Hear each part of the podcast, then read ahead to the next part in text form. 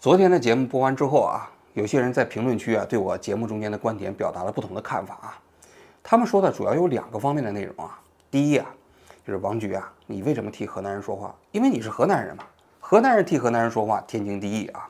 这里我要稍微解释一下啊，我的户口的确是在河南洛阳市，但我很难算是一个河南人啊。我出生在东北的吉林市，出生三个月之后，我们家就举家搬到了陕西的潼关县。我的童年和青少年都是在秦岭脚下度过的啊，一直到十八岁，我考上武汉大学。大学毕业之后呢，我分到了河南洛阳的一个中专学校当老师。两年之后啊，我就离开了河南。所以啊，在我整个的人生中间，一共在河南就生活过两年。所以你说，呃，虽然我的户口在河南，我觉得我很难算是一个河南人。如果我在节目中间对河南有一些这种所谓的替他们说话啊。这肯定不是因为我是河南人。当然，如果各位把我当做是河南人，我也不在意啊。另外一个方面啊，有些人就讲，他说王局啊，你把这个迷笛音乐节上这些河南老乡啊零元购这种行为，全部归结为费孝通先生所说的差序格局啊，这也太绝对，也不全面。全国各地的农民多了，农村多了，贫困的农村也多了，是不是在哪个地方都搞迷笛音乐节的时候啊，都有这种老乡去搞零元购吗？不是吧？如果不是的话，那是不是河南这个地方就也有一些特殊呢？那如果这种特殊的话，那你又怎么解释呢？你在节目里头也没说清楚啊。我个人觉得啊，这个批评啊有一定的道理啊。我今天就想就着昨天节目那个话题继续来聊一聊啊，为什么啊中国人都喜欢歧视河南人？嗯，河南人啊，在今天中国人心目中间的形象确实不太好啊。啊，中国人见面总是喜欢问你是哪的人呢？你要说你是河南人，很多人就会会心一笑啊。这著名的这个学者施一公曾经讲过一个故事啊。他说他有一次到外地的高校里去做演讲，对方的那个校长啊就接待他，晚上吃饭的时候就问他：“他说施教授啊，您是什么地方的人呢？”他说：“我是河南人。”对方的校长一听啊，心里就咯噔一下子，就连忙问：“他说那你祖籍是什么地方的？”十一公就连忙解释啊，说他母亲的祖籍是云南的，父亲的祖籍是江苏的。说到这儿的时候啊，那对方的校长心里那块石头才算落了地啊。就可见啊，这种普遍的歧视河南人啊，它不仅仅存在着市井之间啊，就是在一些高级的知识分子里头啊，其实也存在着这样一种刻板印象啊。那为什么河南人啊，好像是不太受人待见呢？我觉得有这么几个方面的原因。第一个呢，就是。河南人这个话啊非常垮，河南人在湖北啊，湖北人把河南人叫垮子，垮子垮是什么意思啊？垮就是土的意思啊。这个土其实又包括两个方面，一个是河南人的举止做派比较土啊，另外一个就是河南人说的话比较土，啊所以被把他们称之为垮子嘛。所以河南话听起来土的掉渣。第二个方面呢，就是河南这个地方确实是骗子比较多啊，这个的确有一定的地域性。比如当年中国人不是流行一句口号吗？就是十亿人民九亿骗啊，还有一亿当教练，总部设在驻马店啊。也就是说，全国各地的骗子骗术啊，都是河南人教出来的。我当年在河南工作的时候，我那河南籍的同事啊，曾经给我讲过这个河南人骗上海人来吃一顿饭的故事啊。就当年刚刚改革开放的时候啊，物质比较匮乏，能够去到饭店里吃一顿好的不容易啊。有一帮河南人就想着怎么骗上海人。来请他吃饭，那他们就跟上海人打电话，就是网上就联系啊，说做生意啊，这说的天花乱坠啊，啊，那个时候打做生意也不太容易嘛，都得打长途电话，还得发传真，哎，什么都谈好了，中间还经历了挺长时间，上海人就高高兴兴的带着合同啊，哎，坐着飞机来到了河南，到了河南之后呢，双方嗯总要找一个好的饭店先吃一顿嘛，席间啊谈笑风生啊。吃着吃着，这河南人就借着上厕所的这个机会，就都消失不见了。这上海人左等也不来，右等也不来啊。最后发现这河南人全是骗子，而且骗他们呢，仅仅就是为他们想骗他们到河南来请河南人吃一顿饭。这个骗局啊，我当时听完之后我就哈哈大笑啊，就觉得这个我非常能够理解这些上海人的心情啊。就是这个骗术啊，要说吧，它的危害性不是很大，就是没有骗他太多钱嘛，也不是巨骗嘛。但是啊，他让人心里非常难受，就是你就为了让我请你吃顿饭啊，你把我从上海骗到了这个河南，你想想我付出多少成本呢？而你获得的有多少呢？我觉得这个是河南骗术中间一个非常典型的特点，就河南的骗术啊，基本都是小骗子，它不是大骗子。河南不产生大骗子，当然许家印这个例外啊。那一般的这个小骗子啊，他骗的这个钱财啊，数额都不大。那街上那些骗子骗术的，那你看很多都是河南人，但能骗多少钱？一次骗你个几十块钱、几百块钱，了不起了啊！但是他针对的都是 to C 的，都是普通人的，所以他非常容易对普通人形成一个非常不不好的社会观感。这是第一个。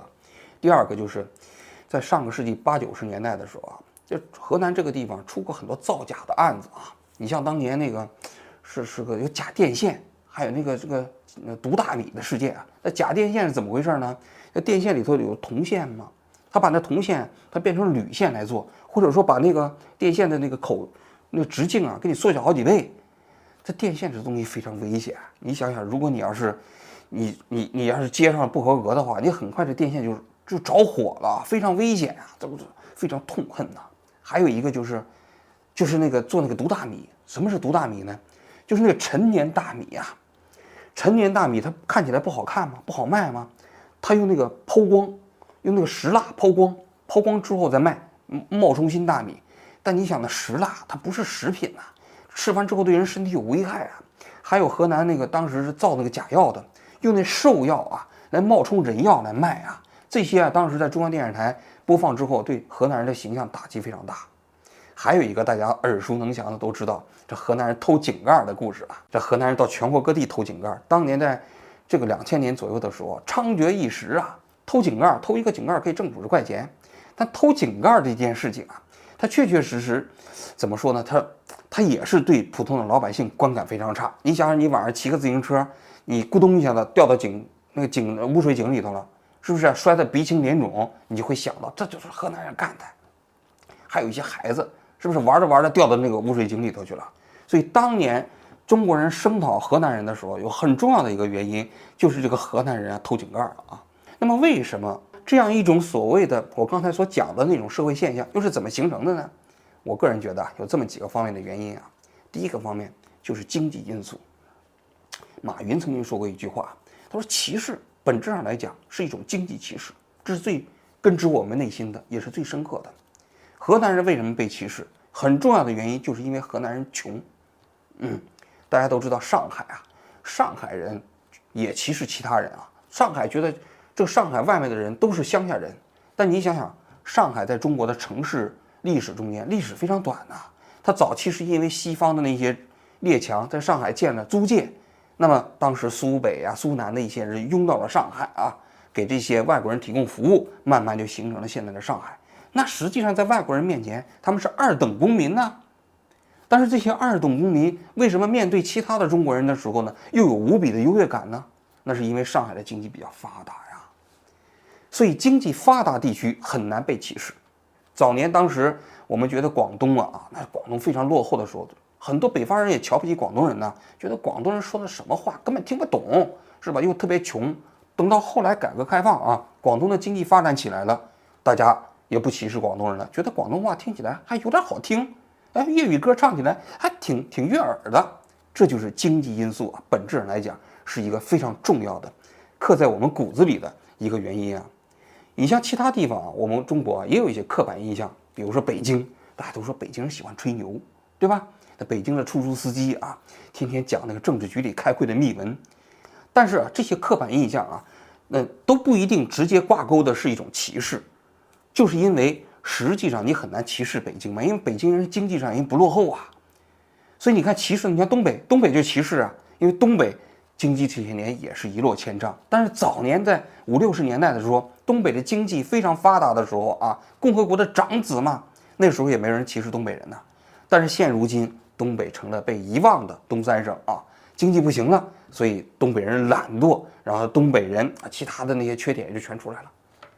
所以啊，其实河南人被歧视很重要的一个原因，就是因为他贫穷。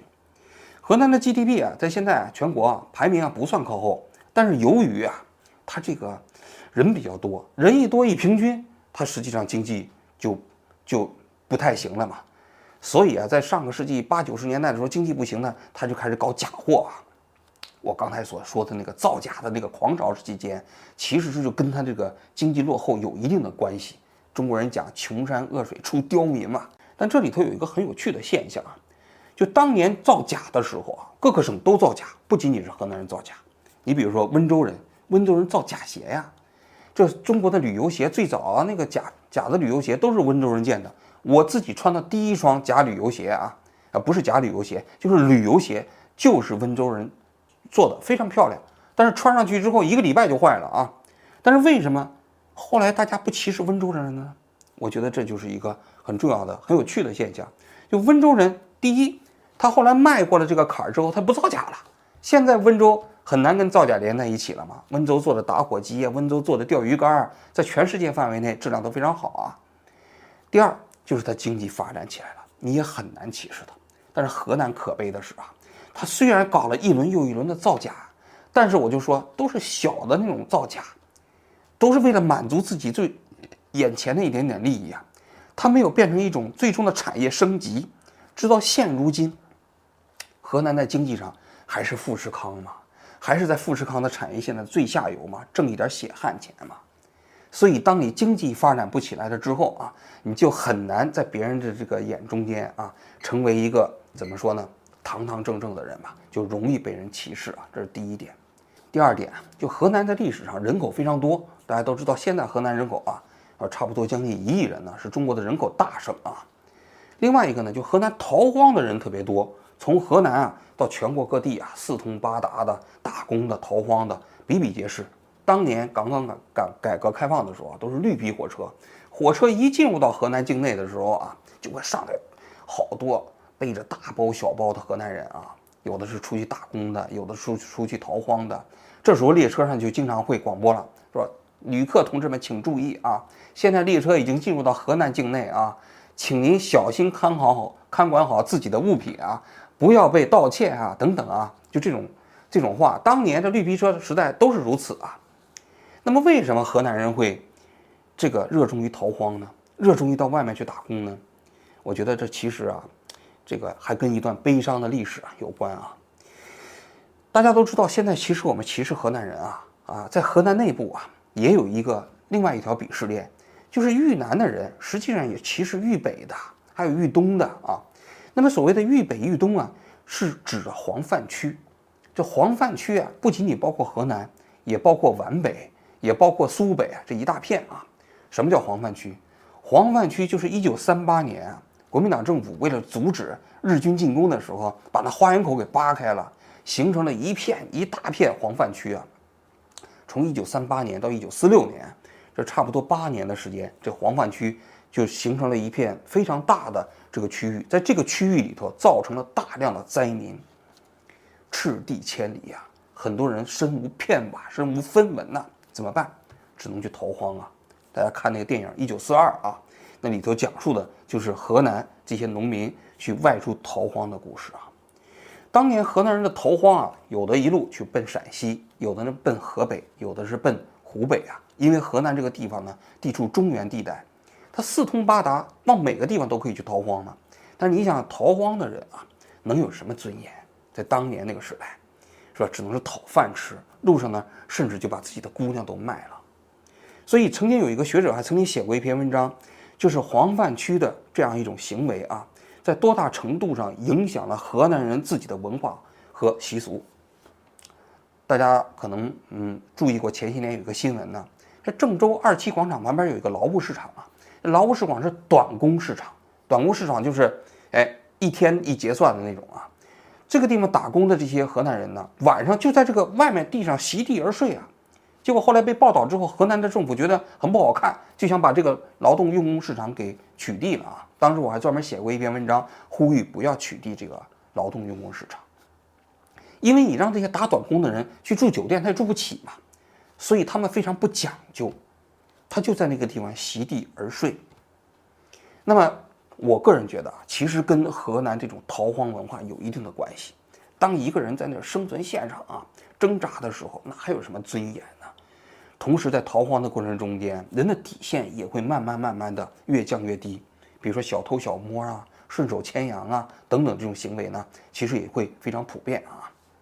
其实为什么中国人对这个河南人这个小偷小摸啊，这个偷井盖的现象形成一个非常深刻的这种印象啊，就是因为河南啊，它曾经垄断了北京的这个拾荒市场。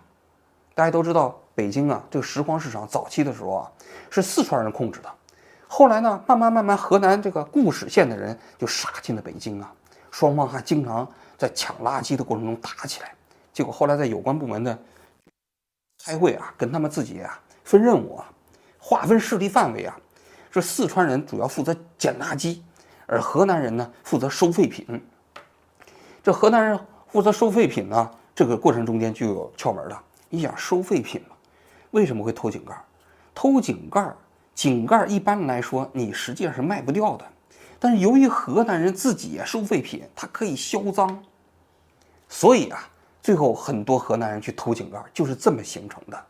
你十岁了，活不明白这个干家伙事，你说干家伙事合适不合适？你想想合适不合适？哎，你也有娃有孙，你干这合适不合适？他们在桥路一天晚上都有人呢，大人娃们都有，谁让娃要掉下去，看咋弄的？干多。直到现在啊，北京的这个收废品这个行业基本还是河南人控制的啊。那么在收废品这个行业过程中间出现的不可避免的销赃的情况啊，这也确确实实是这样的一个历史形成的。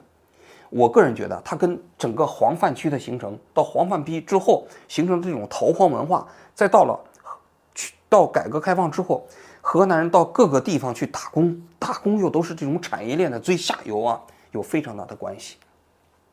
它呢，很大程度上就造成了全国人民对河南人的这种观感的不好啊。嗯，我说分析来分析去啊，就我怎么看这件事情啊？我个人觉得啊，这种地域之间的鄙视链啊，实际上在全世界都存在，是吧？你你就比如说日本，其实东京人瞧不起大阪人啊，这个京都人瞧不起东京人啊，其实也是非常普遍啊。那意大利啊，也是一样啊，南部的人瞧不起北部的人呐。在中国啊，在全国各地，不仅仅在河南范围内啊，不同的省之间，大家都有一些刻板印象。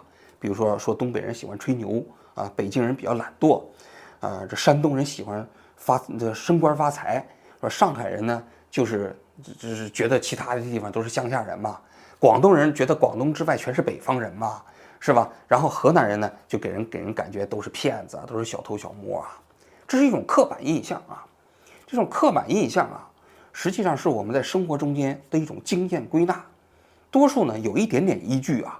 你就比如说北京人喜欢吹牛啊，这个出租车司机天天讲这个政治局里面的会议秘闻呢，啊，确实啊是这个，这是一个，这是一个经验归纳。当然，并不是每一个出租司机都会这样啊。那的确有很多北京的出租司机在拉客人的时候，喜欢给客人谈论这些国家大事儿啊。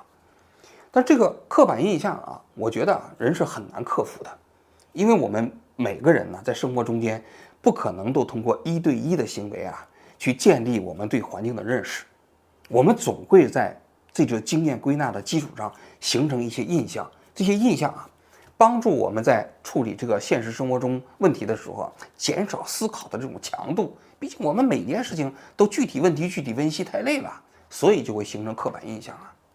但有一点。